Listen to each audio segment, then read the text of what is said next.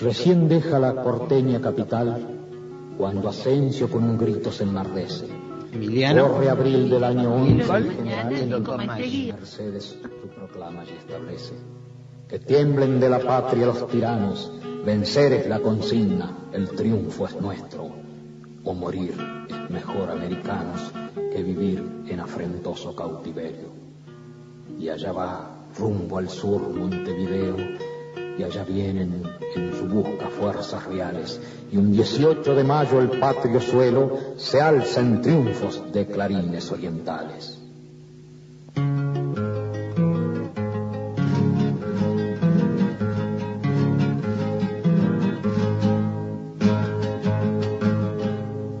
de la muralla orgullosa.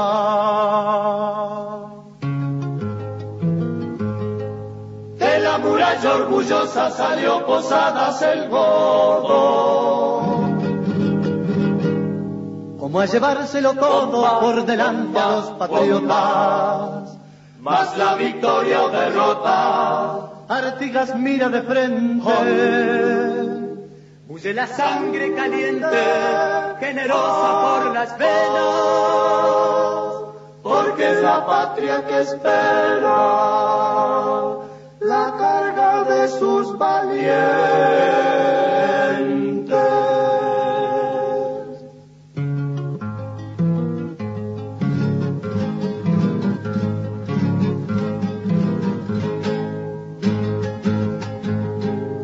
forman en dos alerones. Forman en dos alerones Artigas y Valdenegro. Topani es un entrevero de obuses, lanzas, cañones. Más huyen los charabones, vencido el jefe Posadas al héroe entrega su espada y es su voz entre alaridos de clemencia a los vencidos sobre el campo de batalla.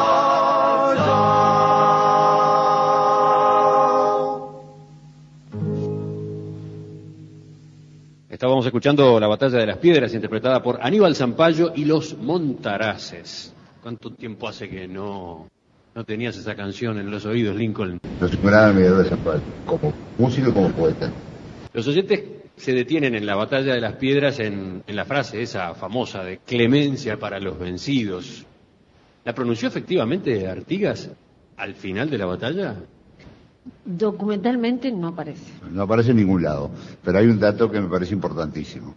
En la batalla naval del buceo, que se desarrolla frente a Montevideo en 1814. El segundo jefe de la escuadra era José Posadas. Así que la sacó muy barata.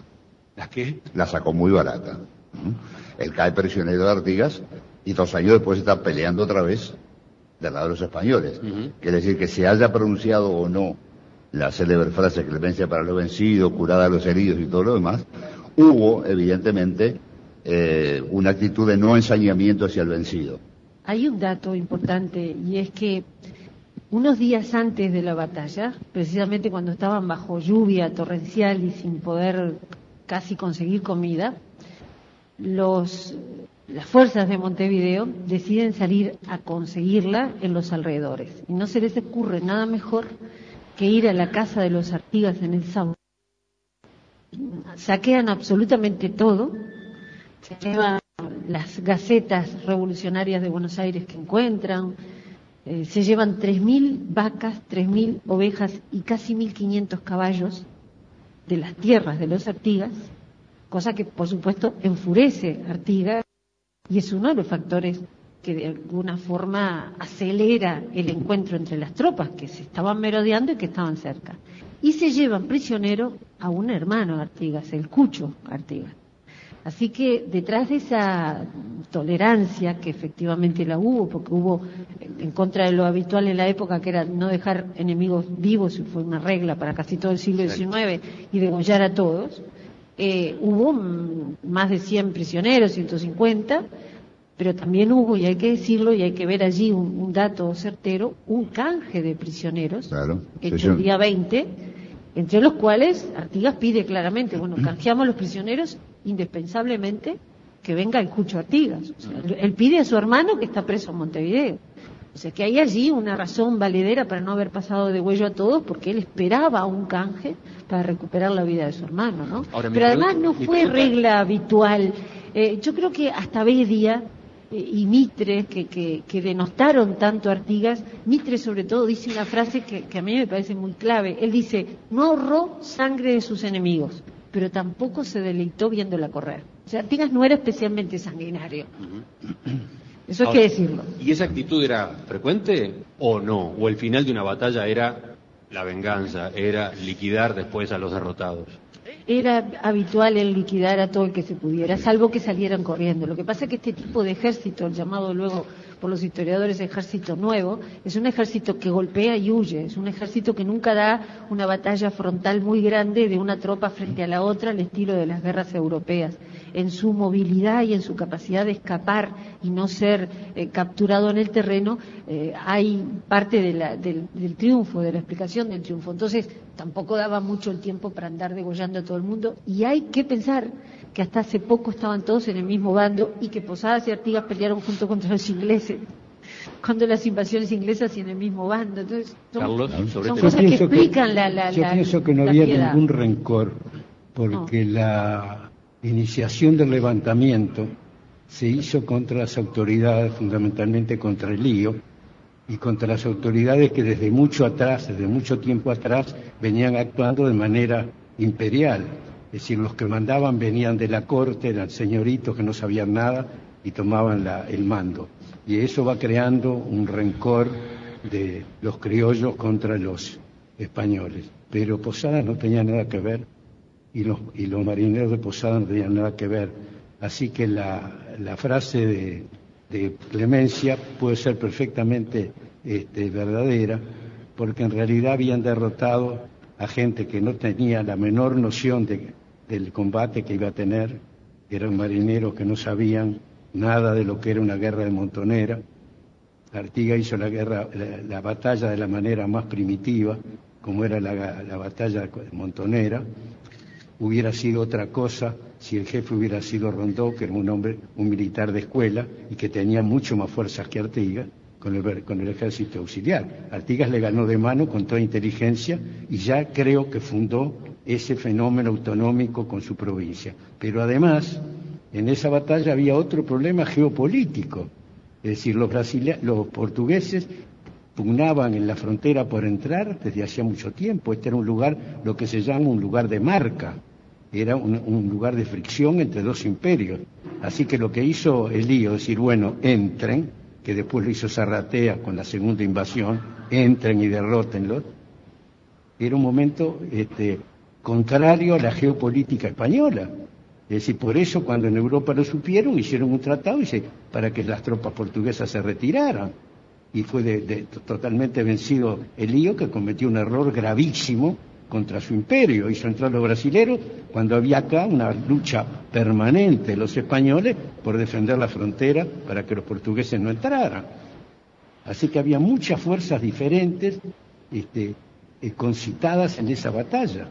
En esa batalla los, orientales, es decir, los locales, que eran los orientales, ganaron y ganaron en buena ley y el ejército auxiliar quedó afuera.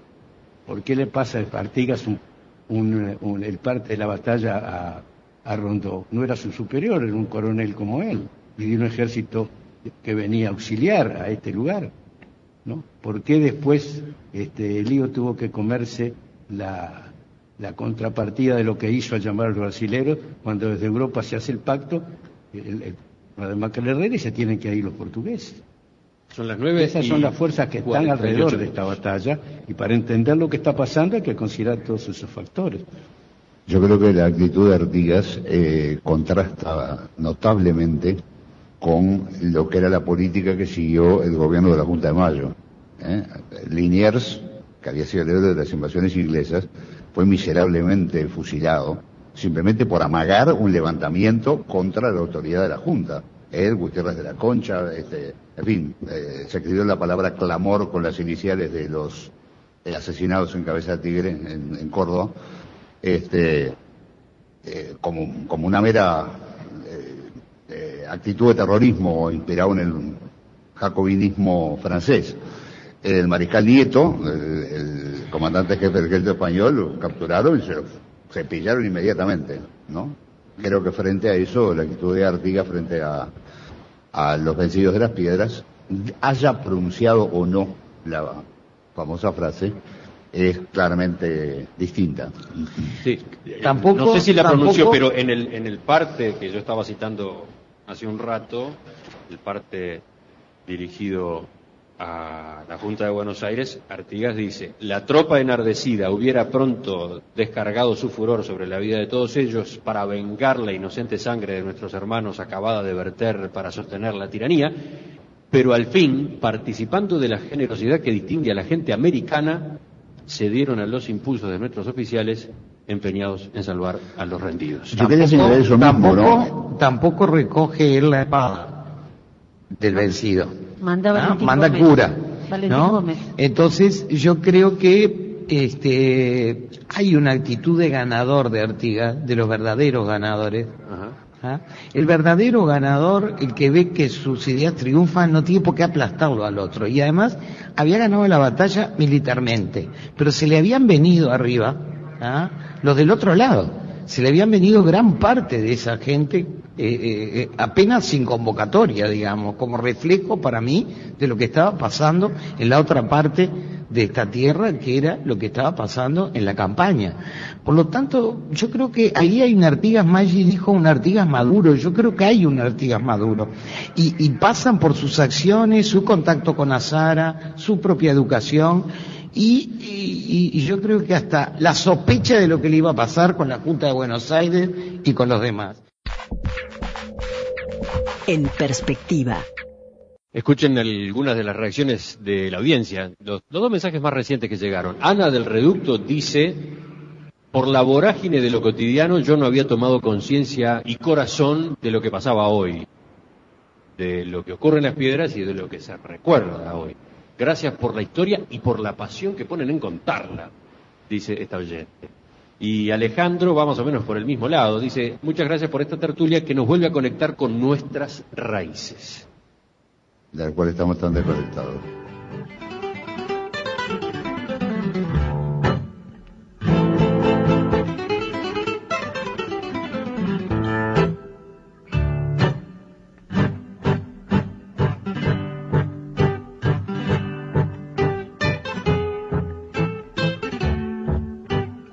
Magnífica versión del himno nacional a cargo de Hilario Pérez y sus guitarras. Seguimos en tertulia en este miércoles 18 de mayo de 2011. Seguimos con Carlos Maggi, Lincoln Maestegui, Ana Ribeiro y Carmen Tornaría. Bueno, nos detuvimos un largo rato en la batalla misma, en la batalla de las piedras. Falta que ahora hablemos con ustedes a propósito de sus consecuencias, del impacto que tuvo. Carlos, tú tenías especial interés en ir por ahí. No, pienso que es el debut de una figura importante, ¿no? Es decir, Artigas cobra un destaque que no tenía, es el primer triunfo de del levantamiento de mayo y tiene una, para unas consecuencias fundamentales para toda la, la lucha por la independencia, es decir, de esta batalla deriva a poco tiempo el sitio de Montevideo y la, por fin la toma de Montevideo, que era el único reducto español que quedaba. O sea que la, la banda oriental fue un teatro muy importante para la lucha de independencia de toda la región, ¿no? Y fue en cierta medida el centro dramático eso. Tuvieron en el norte otras acciones militares, pero este, no de, no de la claridad y la fuerza y, la, y el resultado decisivo que tuvo el derrotar al, al, virreinato en, la, en, su, en la persona de Lío, ¿no? Claro, pero además la Junta, las tropas de la Junta. Eh, la Junta de Mayo se había instalado en Buenos Aires destituyendo al virrey Cisneros, tomando una resolución que correspondía a tomar a todo el virreinato. Y por consiguiente eso había despertado eh, sospechas sobre su legitimidad y de ahí el compromiso de los gobiernos porteños de convocar una asamblea de todas las provincias. Mientras tanto, la Junta llega a obedecer y había enviado ejércitos hacia el norte para tratar de imponer su autoridad. Esos ejércitos han recibido una paliza detrás de otra. Eh, en Paraguay, eh, Belgrano, en enero y febrero, Belgrano otro general improvisado, pero muy efectivo posteriormente, había sido derrotado en Paraguarí y Tacuarí, ¿no? Y los españoles se venían. Entonces la victoria de las piedras tuvo una importancia psicológica tremenda. Eh, demostró que se les podía ganar a, los colonialistas. Y ahí me interesa subrayar, porque creo que tiene que ver también con las consecuencias de la batalla. El concepto que Artigas maneja, que me parece notablemente avanzado, sobre que es una lucha de los americanos del sur, ¿no? Tú lo leías en, la, en el parte de la batalla. Yo me acordaba de la proclama de Mercedes, Ana, ¿no? Sí. que termina diciendo eh, a la empresa compatriotas que el triunfo es nuestro y tiemblen, tiemblen esos tiranos de haber excitado nuestro enojo sin advertir que los americanos del sur, no dicen ni los orientales ni los, los americanos del sur, prefieren eh, vivir con dignidad antes que eh, morir con dignidad antes que vivir con ignominia el espantoso cautiverio. Eso me parece una cosa avanzadísima, ese concepto casi continental del, combate que se estaba llevando contra el, colonialismo. Tú sabes que en, los festejos de 1816, una de las banderas que estaba en el Cabildo era la bandera de Venezuela. Claro, por, Bolívar, ¿no? Claro, Sí, sí, sí. A mí me parece que hay una dimensión americana que Lincoln ha señalado con mucho acierto, porque suele suceder que los hombres del año 11, 10, este, del, ciclo revolucionario, todos ellos, nos hablan como americanos y nosotros los escuchamos como argentinos, uruguayos, brasileños. O sea, anteponemos el relato de la nación a una cosa que en aquella entonces no existía y que se vivía con un tono americanista que luego se perdió en aras del relato nacional, de los relatos nacionales. Lincoln señalaba con toda justicia esta era una buena noticia para la revolución en su conjunto, teniendo epicentro en Buenos Aires, porque esa Buenos Aires acababa de ser derrotado por los paraguayos en nombre de un virrey, eh, de un gobernador eh, este, al que amaban, que era Velasco, al que poco tiempo después deponen para poner en su lugar una junta revolucionaria que nunca se sometió a Buenos Aires seremos tan revolucionarios como tú, pero nunca sometidos a ti. O sea que ya hay ahí un camino hacia la independencia paraguaya certera, pero el dato para Buenos Aires, donde se había iniciado la revolución y donde estaba el ejército que va a sostener todo el proceso revolucionario, porque es justo decirlo, es el ejército que se formó a partir de las invasiones inglesas en Buenos Aires. Ese es el que sostiene todo el proceso para todo el cono sur. Ese ejército había tenido una derrota fundamental guiado por Belgrano, eh, frente a los paraguayos, estaba el Alto Perú, la hoy Bolivia, todo él resistiendo, estaba el poderosísimo eh, virreinato del Perú, eh, nada menos que con Abascal al frente, que fue un prohombre de España defendiéndolo. O sea que no era solamente Montevideo el epicentro español. Todavía la revolución tenía que demostrar que era posible. El triunfo de las piedras se recibió con enorme beneplácito por eso, ¿no? Y deja muy en evidencia un liderazgo de Artigas muy fuerte y yo creo que pone en escena el famoso ejército nuevo, ese ejército desarrapado de guerra de guerrillas que no se había visto nunca antes actuar, que va a ser la columna vertebral de todo el proceso artiguista y que bueno, el ejército oriental cuando dice que cumple 200 años en el día de hoy, se remite a esos orígenes que uno puede decir derivan o no de ellos. Evidentemente el ejército actual no tiene mucho que ver con ese ejército que peleó aquí en las batallas, como nosotros probablemente no tengamos mucho que ver con aquellos señores que paseaban por las piedras entonces, pero nos sentimos simbólicamente herederos de, y el ejército oriental también se siente, el ejército uruguayo, perdón, se siente heredero del ejército oriental. Creo que esas son más o menos las consecuencias. Y perfilar a Montevideo como esa este, orgullo y altivez amurallada. Allí estaba el, centro de resistencia hispana. Yo eh, creo que empieza un proceso entre estos americanos del sur a partir de las piedras, por lo que acaba de explicar Anita, en donde se empiezan a perfilar distintos caminos de independencia y distintas construcciones hacia el futuro. Acá me parece que están las raíces. Artigas este, afirma su concepto de la democracia por el ejército montonero que tenía, recién nos contaba una maestra, ese ejército estaba constituido en su gran parte por infelices, por gente que no era feliz, que no era feliz por su color de piel, que no era feliz por la situación de dominación en que trabajaba, que no era feliz porque quería tener cosas y no las tenía, y por criollos y españoles que tampoco eran muy felices con el papel que le había tocado. Artigas se vuelve a partir de ahora un peligro para la gente de Buenos Aires. Es el intento también de una patria grande de Artigas, pensando, y justamente por sus enfrentos de bueno, enfrentamientos con Buenos Aires, en una concepción confederada con las otras provincias de Argentina. Y bueno, para nosotros directamente, esto para mi gusto es el inicio ¿eh? con las traiciones, con las idas y vueltas y con esa fuerza del ejército nuevo eh, es el inicio de, ese episodio que es más importante que cualquier batalla, que es el éxodo del pueblo oriental, que pasa unos meses más tarde en octubre.